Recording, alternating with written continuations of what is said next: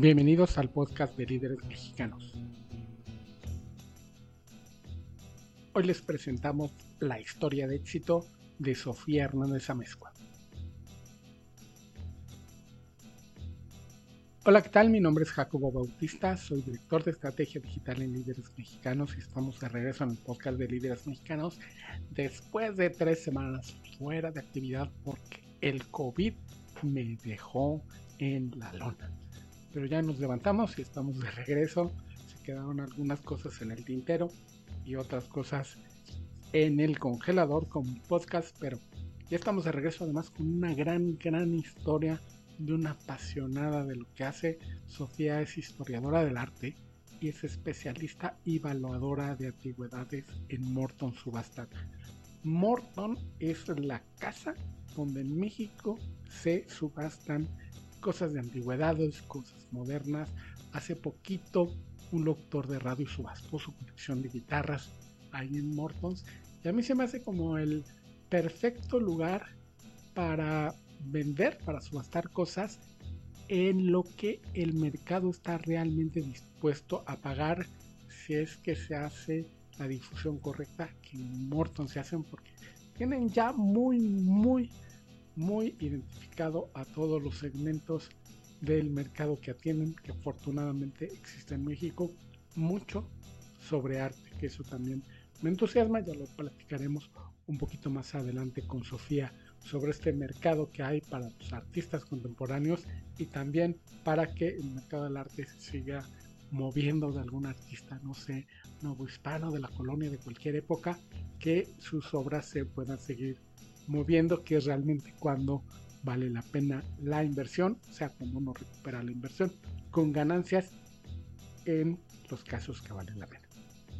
Y bueno, sin más, pues vamos a platicar con Sofía Hernández Amezcua sobre su trabajo como evaluadora y como especialista en antigüedades en Morton Subastas. Sofía Hernández Amezcua historiadora del arte, especialista evaluadora de antigüedades. Estás en, en Morton. Mil gracias por conectarte al podcast de Líderes Mexicanos. Gracias a ti, Jacobo. Es un placer estar aquí con ustedes. Sofía, cuéntanos, antes, antes que nada, antes que pasemos a lo que ya es tu, la chamba del diario, estudiaste historia del arte en la Ibero. En, en tu cabeza, ¿qué había cuando, ya sabes, cuando pones la, la X o la palomita sobre la carrera que quieres? ¿Cuál era tu perspectiva profesional? Si había, porque otras gentes como yo no tenía idea que, qué iba a suceder cuando escogió comunicación. ¿Tú qué te imaginabas que iba, este, a qué te ibas a dedicar en el futuro?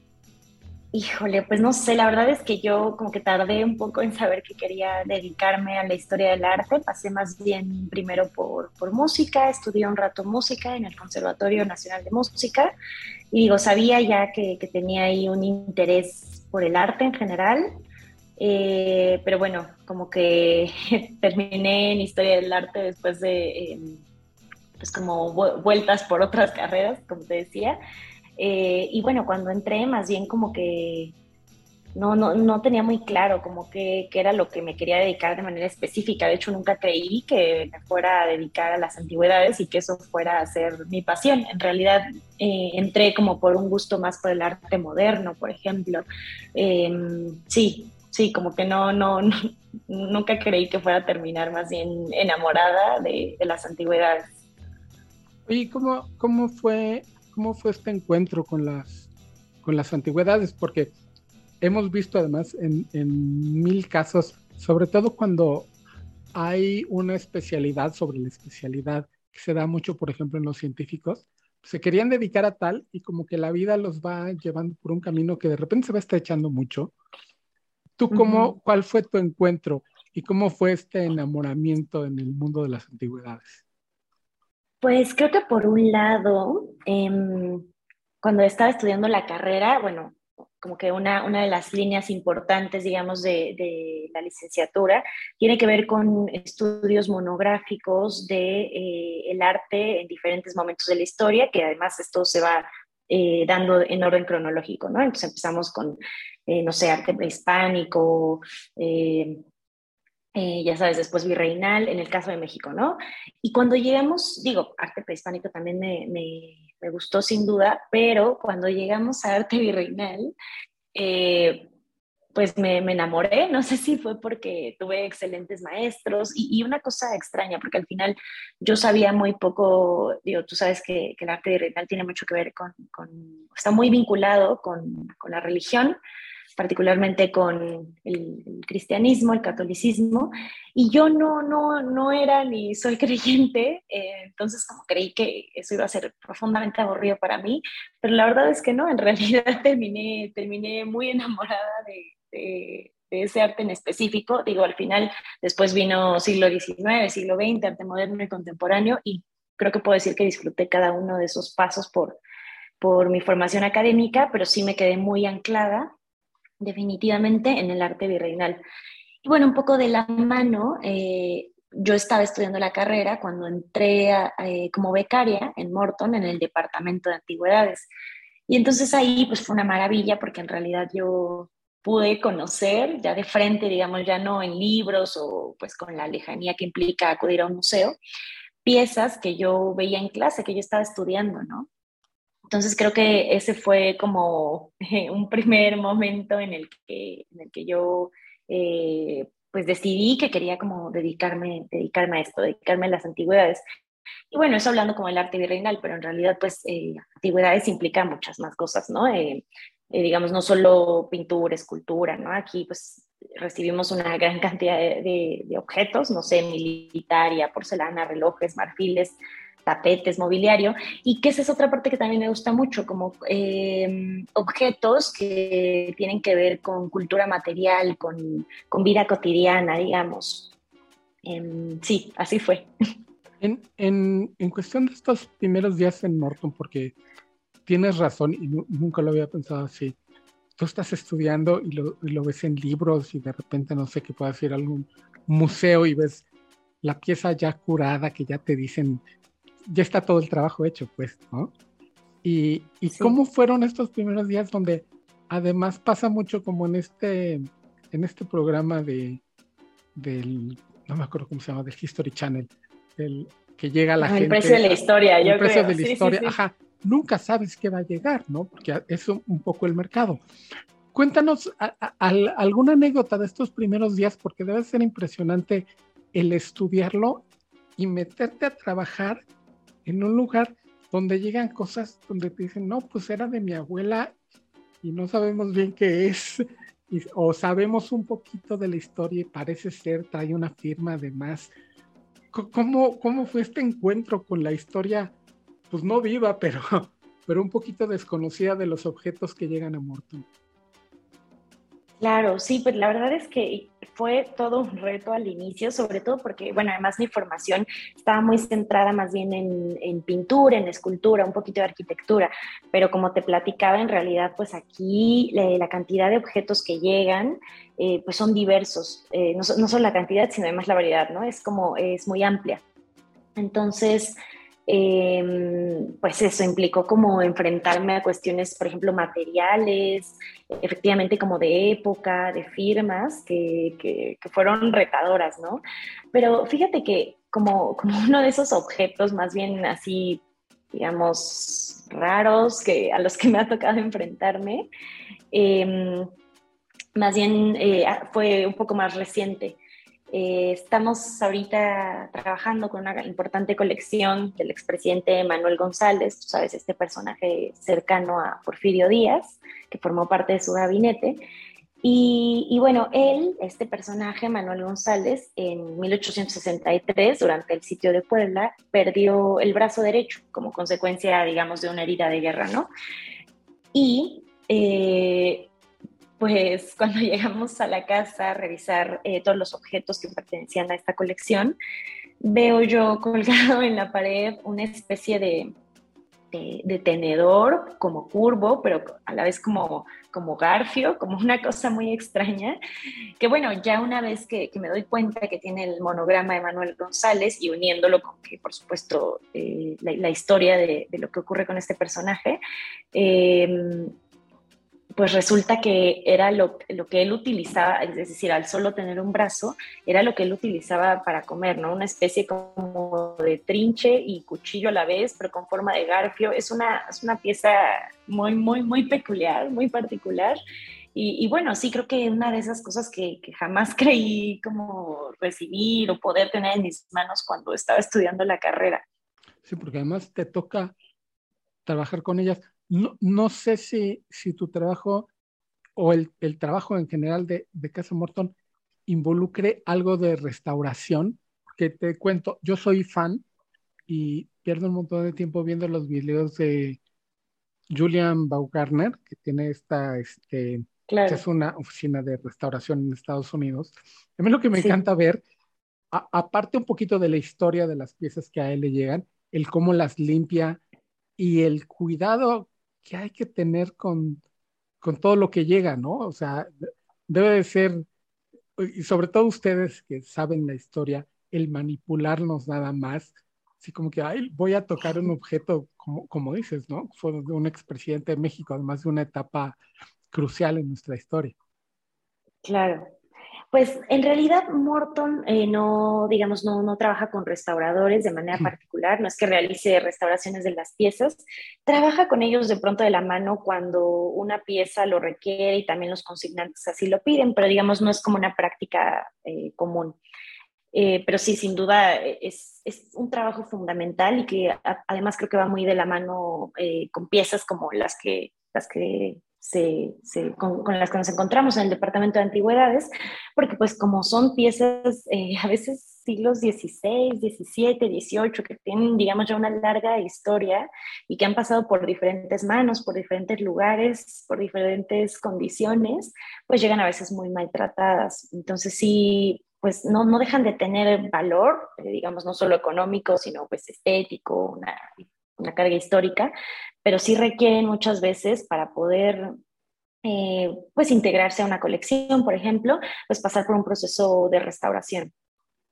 Sí, al, ahorita vamos a la parte de, de la evaluación, que también es parte de tu responsabilidad. Pero antes de eso, cuando llegan las, las cosas, como dices, este, ahorita en el caso del, del expresidente, ¿sabes quién es? Por ejemplo, este contexto ayudó mucho a que este Garfio pues tuviera sentido, ¿no? Pues nada más tiene una, un, este, un brazo y tiene que manipular cosas con el Garfio, con el otro brazo. Pero ¿qué tanto llegan cosas donde solo tienes una idea general de qué son y qué tanto te involucra la investigación, no sé si documental de campo, para saber con qué estás tratando, porque como decimos, o como me imagino más bien, es nunca sabes qué es exactamente lo que llega o qué tan curado ya llega a tus manos. Pues hay un poco de todo, hay objetos que sí vienen con mucho más contexto, incluso que las personas nos traen documentación o vaya, muchos más datos que nos ayudan a nosotros a saber a qué nos estamos enfrentando. Pero como dices, también hay casos en los que las personas no tienen ni idea de lo que tienen en sus manos, de hecho no saben si vale mucho, si vale poco, si es antiguo, si es muy nuevo, no saben prácticamente nada. Y entonces ahí, pues más bien nuestra labor es eh, hacer esta, esta investigación que mencionas y que tiene que ver con identificar pues cuál es el origen, la datación, la técnica, cuál es el tema que se está representando. Entonces, em, pues sí, ahí más bien nos valemos pues de, todas las herramientas posibles, eh, tanto digamos de conocimientos que ya tenemos previos de formación, como de realizar toda una investigación que nos permita identificar todos estos aspectos, ¿no? Eh, pero sí, hay piezas que sin duda son mucho más difíciles que otras, ¿no? Claro, también cuando alguna pieza eh, por ejemplo, la persona no sabe que está firmada y nos damos cuenta de que sí está firmada y entonces pues hay que, hay que incluso eh, consultar especialistas eh, externos a veces y a veces nosotros también para determinar si esta pieza efectivamente es o no es de tal artista, ¿no? Entonces sí, ahí en realidad es como todo un trabajo interdisciplinario y de equipo también, aquí no solo con, con los valuadores, sino entre catalogadores, para saber a qué es lo que nos estamos enfrentando.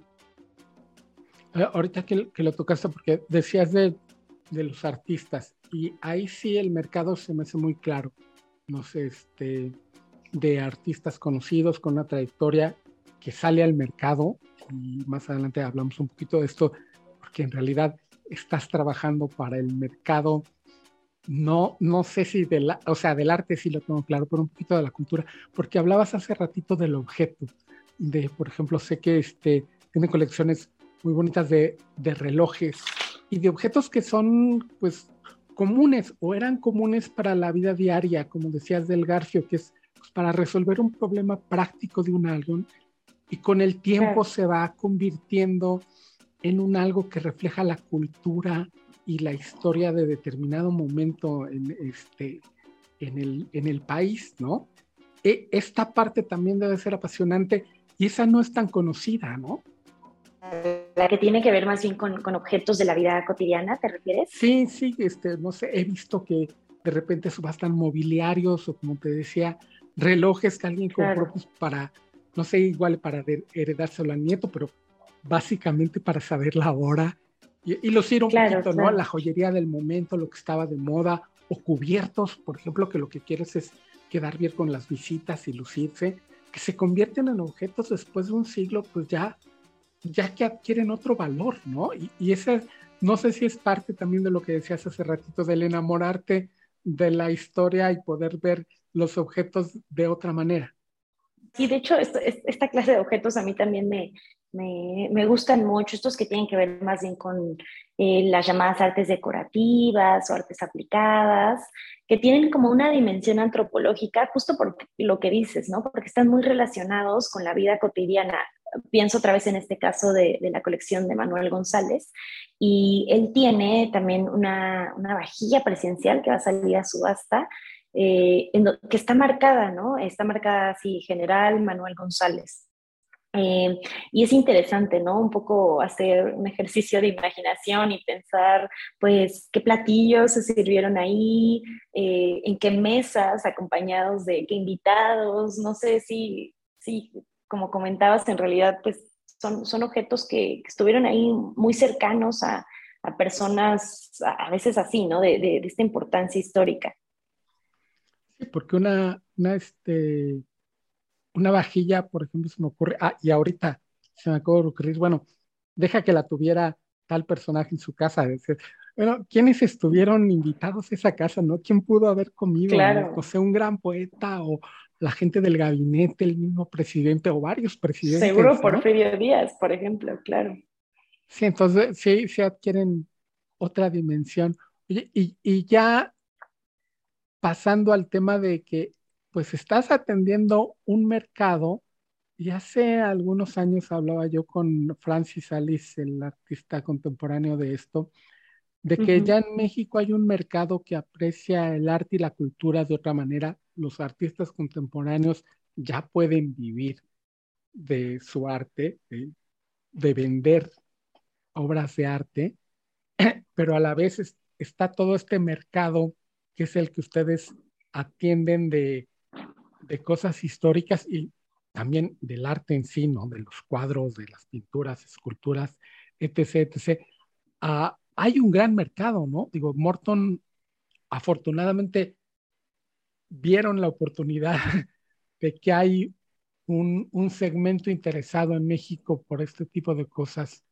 A, a, ti no te sorprende, porque una cosa es verlo, como decíamos hace ratito, en, en los libros y de repente que te llegue un, un objeto o una obra de arte y que salga al mercado, porque al final se subasta y se vende, ¿no?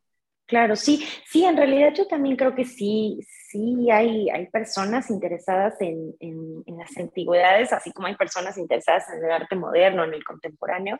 Y pienso incluso, por ejemplo, el caso de, de Zona Maco, en donde hay una sección, por supuesto, de arte contemporáneo, pero también está Zona Maco Salón, ¿no? Con, no sé, despertando eh, un interés muy, pues sí, grande también, muy similar, con muchas personas ahí asistiendo, comprando, eh, con coleccionistas importantes. Entonces, sí, yo creo que en realidad somos, somos muchos los que, los que vemos, pues, estas cualidades estéticas, esta carga histórica, esta clase de objetos que, hemos llamado antigüedades. ¿Qué ha sido lo más sorprendente con lo que te has topado? es que por ejemplo, a nosotros nos llegan como medios y al mercado en general el catálogo. Entonces, ya es como la última parte, ¿no? Ya pasó por sus manos, ya la evaluaron, ya vieron qué eran, y está todo tu trabajo hecho ahí. Pero antes me imagino que hay una, una emoción cuando te dicen, oye, va a llegar esto o tenemos que ir a tal lado a revisar tal. ¿Qué ha sido con lo que te has topado que decías, wow, o que no te imaginabas que estuviera disponible, o que no sabías que existía, o algo así? Pues digo, yo sé que, que, que en realidad Morton ha tenido como piezas en los diferentes departamentos, piezas eh, increíbles, ¿no? O sea, pienso como en el departamento de libros, esta primera edición del origen de las especies de Darwin que se subastó en 2018. Pienso como en cosas igual ahí eh, poco comunes e interesantes como la tumba de Pedro Infante que se subastó en 2008. Pero bueno, la verdad es que ninguna de esas dos piezas me tocaron a mí. Yo llevo mucho menos tiempo en la empresa. Eh, entonces, más bien como, pues diría dos, mencionaría dos casos. Uno, el que, el que te platiqué, ¿no? De este, en cuanto a una pieza rara, pues de este trinche del expresidente Manuel González, sin duda una de las piezas más, más extrañas y además únicas, ¿no? Porque fue hecha ex profeso para, para esa persona, ¿no? Eh, y por otro lado, ya hay como algo más bien eh, a lo que le tengo yo un cariño personal, pues tiene que ver con eh, estos objetos que portaban algunas monjas en los siglos XVII, XVIII, todavía XIX, incluso algunas en la actualidad, pero bueno, a mí los que más me gustan son del siglo XVIII, que eh, se llaman o se han llamado escudos de monjas. Son como este, esta, unas pequeñas pinturas, como la que porta, por ejemplo, Sor Juana, eh, que podemos recordar como en sus retratos.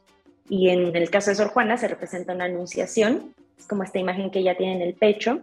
Eh, nosotros hemos recibido algunas de esta clase de piezas y bueno, para mí son, son piezas entrañables, maravillosas, eh, como estas pinturas, eh, pues un poco con una, con una calidad de miniatura también, ¿no?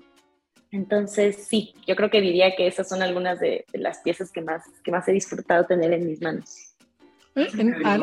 a, a, nivel personal, diagonal profesional, este, cuando te encuentras fuera del trabajo y conoces a alguien nuevo y surge la pregunta esto de ¿a qué te dedicas? Ya que lo dices, ¿cuál es la mayor duda que surge en el, en el gran público sobre tu profesión cuando le dices, no, pues soy evaluadora y especialista en antigüedades? ¿Qué es lo que más te preguntan? Mm, pues me preguntan mucho como que justo, como qué es lo más raro que te has encontrado, también como, o qué es lo más caro también, qué es lo más caro que, que has evaluado, lo más caro que se ha vendido, que te ha tocado ver que se venda, ¿no? Este, sí, como que creo que esas son las dos preguntas eh, que más, que más me hacen. y ya, ya que dijiste de, de lo más caro que, que te ha tocado evaluar, sé que el, la mecánica inherente a la subasta es que adquiere un valor real de lo que el mercado está dispuesto a pagar por cierto objeto, pero tienen que partir de algún lado y es donde está tu mano, ¿no? El, evaluar cierta, ¿cómo, ¿cómo le adjudicas un valor monetario que debe de tener, digo, por necesidad, por lo que se dedica la empresa? ¿Cuáles son los los, este, los lineamientos, sé que debe de haber alguna, algún tipo de guía, ¿no? De, de bueno, este, tal libro, bueno, como decías, el, el, origen de la especie, primera edición, debe de haber tantos en el mercado, el último se evaluó en tanto. ¿Cómo, ¿cómo, ¿Cómo va esta parte? Que a mí se me hace la más complicada de, de, de tu trabajo, el asignarle y el ponerle la etiqueta de, bueno, vamos a partir de X número de pesos para la subasta de tal objeto. Claro, sí, sí es todo un reto en realidad. Pues eh, bueno, tiene que ver, digamos que este primer paso de la evaluación eh, está relacionado con lo que ya platicábamos, que era identificar qué se nos presenta, ¿no?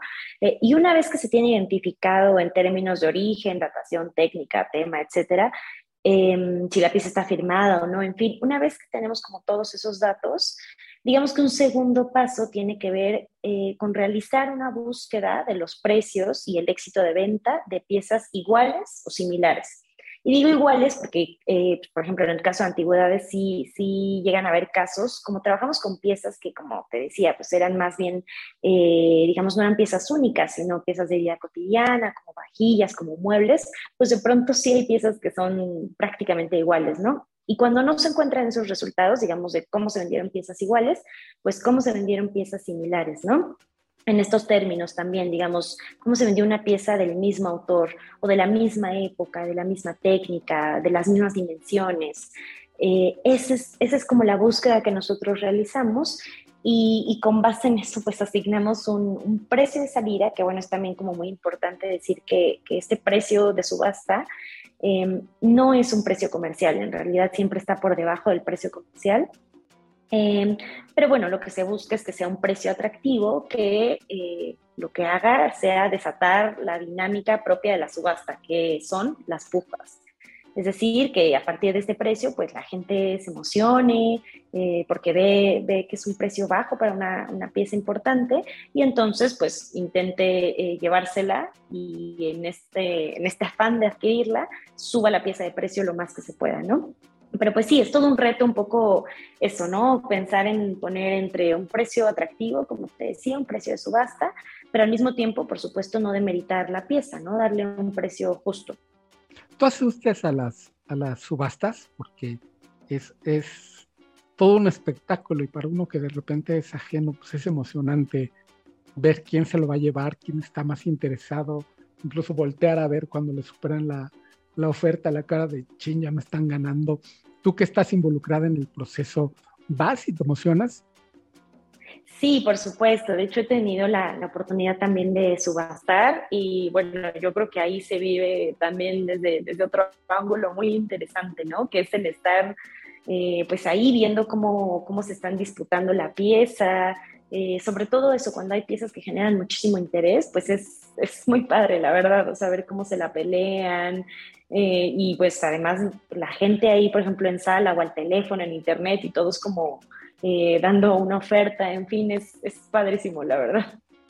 ¿Qué tanto en México hay un conocimiento sobre este tipo de cosas, sobre objetos sobre todo?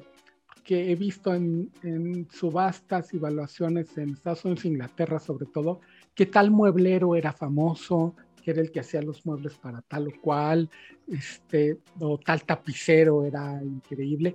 En México, ¿qué tanto hay, hay de esta cultura que sé que es muy, muy especialista y que son muy pocos, pero sí los hay.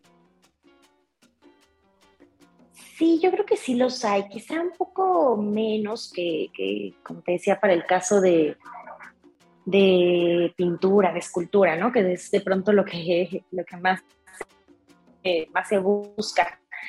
Pero no, por supuesto que hay, hay, hay investigadores, hay personas dedicadas a trabajar más bien con conoce con la historia de banistas, de relojeros, eh, con la historia de objetos militares, en fin, yo creo que sí los hay eh, y, y, además que tengo la fortuna de trabajar con personas que saben mucho de esos temas, em, pero sí, quizás son un poco menos de aquellos que se interesan por, por pintura, escultura y arquitectura. Ya que hablaste un poquito del equipo, deben de ser clases, ¿no? Ahí este que son maestrías de repente cuando llega un algo y el equipo entero empieza a opinar, a decir, para ti debe ser, híjole, estar, y te pagan además por eso, ¿no?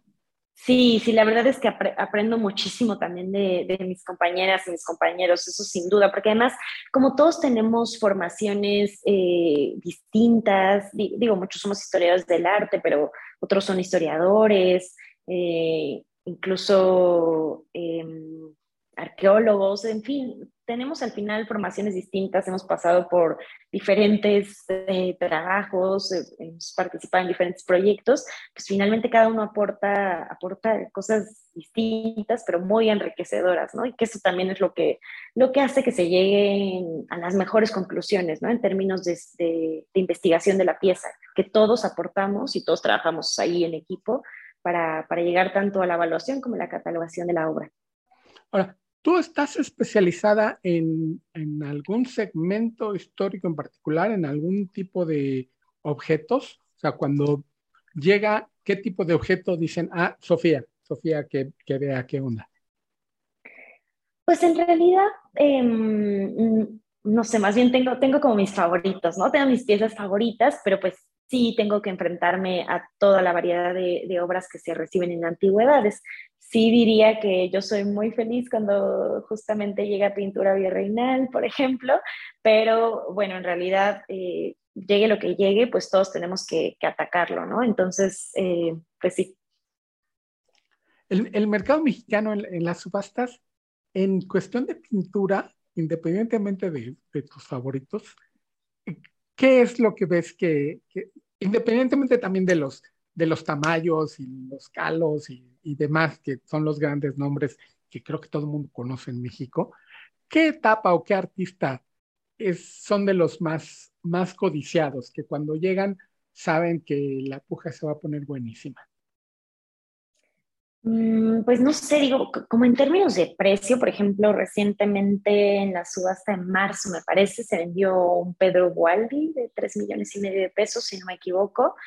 Em, eso pensando con pintura del 19, como en pintura del 18, pues hay pintores que, sabemos que muy probablemente se van a vender o que van a generar interés. Por ejemplo, Miguel Cabrera es uno de ellos. Tuvimos también eh, piezas de Eduard Pangren, esa subasta de, marzo también. Em, sí, yo creo que son como algunos nombres que se me vienen ahora a la mente, pero son muchísimos, muchísimos los, la cantidad de artistas con los que trabajamos. Y también muchos anónimos, eso habría que decirlo, ¿no? Por la época en la que trabajamos, eh, pues a diferencia de gran parte del arte moderno y contemporáneo, que ya está firmado, que ya se puede ahí rastrear eh, quiénes son los autores, eh, pues nosotros también de pronto trabajamos con muchas piezas que más bien son, son anónimas y que no por ello eh, no tienen valor alguno, más bien el que sean anónimas responde pues al contexto en el que fueron creados. En cuestión este de, de lo que ves que tiene la gente, ¿qué tanto en México la gente no sabe lo que tiene en la casa? Porque me imagino, por ejemplo, alguien con una familia, digamos, de Alcorria, que saben que el abuelo fue amigo de tal artista y entonces tiene dos, tres piezas y medio sabes. Y de repente cuando las cadenas se rompen un poco de, bueno, es que la bisabuela tenía estos tres cuadros que no sé qué son, e incluso los tienen este, guardados ahí precariamente o colgados pues, porque ahí los dejó alguien. ¿Qué tanto hay este desconocimiento sobre lo que, lo que tienen las familias mexicanas eh, guardado, colgado o, o incluso todavía en uso? Pues yo creo que hay de todo, hay desde quienes sí tienen muy bien documentado qué es lo que tienen, lo que les heredaron.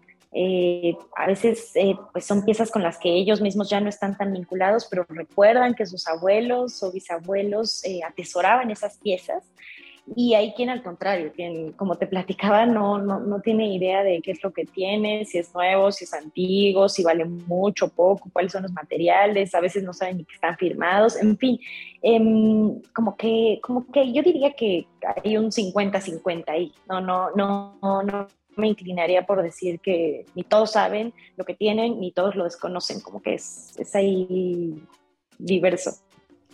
Y el valor, supongo, ahí el, monetario, el, menos abstracto de todo, yo creo que sí hay cierta cierta ámbito, una, un área gris, ¿no? Que, se desconoce hasta que no lo pones enfrente de una experta como tú, ¿no? Claro, bueno, aquellos que, que, saben un poco más qué es lo que tienen, pues sí, de pronto se pueden a buscar en internet, un poco saben eh, pues que quizá ese tipo de piezas se han vendido, no sé, en tales casas de subasta, o buscan galerías, o preguntan eso en galerías de antigüedades, incluso, o sea, hay quienes sí se dan un poco a la tarea de, pues, hacer esa investigación, incluso de qué valor podría tener su pieza, y hay quienes de plano nos dicen, no tengo ni la menor idea de cuánto vale, este, tú dime. Ya, y ahí estás.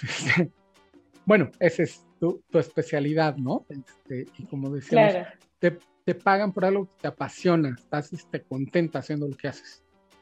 Sí, sí, sin duda. ¿Cuál es la parte más, más divertida que atesoras? O sea, cuando ves tu agenda y dices, ay, me toca, ¿qué parte es donde late un poquito más rápido tu corazón? Yo creo que sin duda cuando llegan las personas, muchas veces con las piezas más bien envueltas, embaladas, ¿no? Como por cuidado de estas. Y, y yo llego y les, les pregunto, ¿no? Platíquenme qué, qué, piezas nos traen. Y entonces pues las desembalan, las van como eh, mostrando y es pues esa expectativa de, de, saber qué, qué, es lo que va a llegar, ¿no? De, saber qué es lo que eh, vamos a tener enfrente o con lo que vamos a, a lidiar. Entonces, sí, yo creo que esa parte es muy emocionante, sin duda.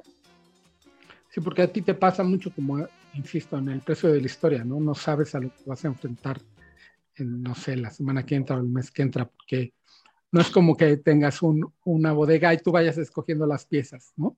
Exacto.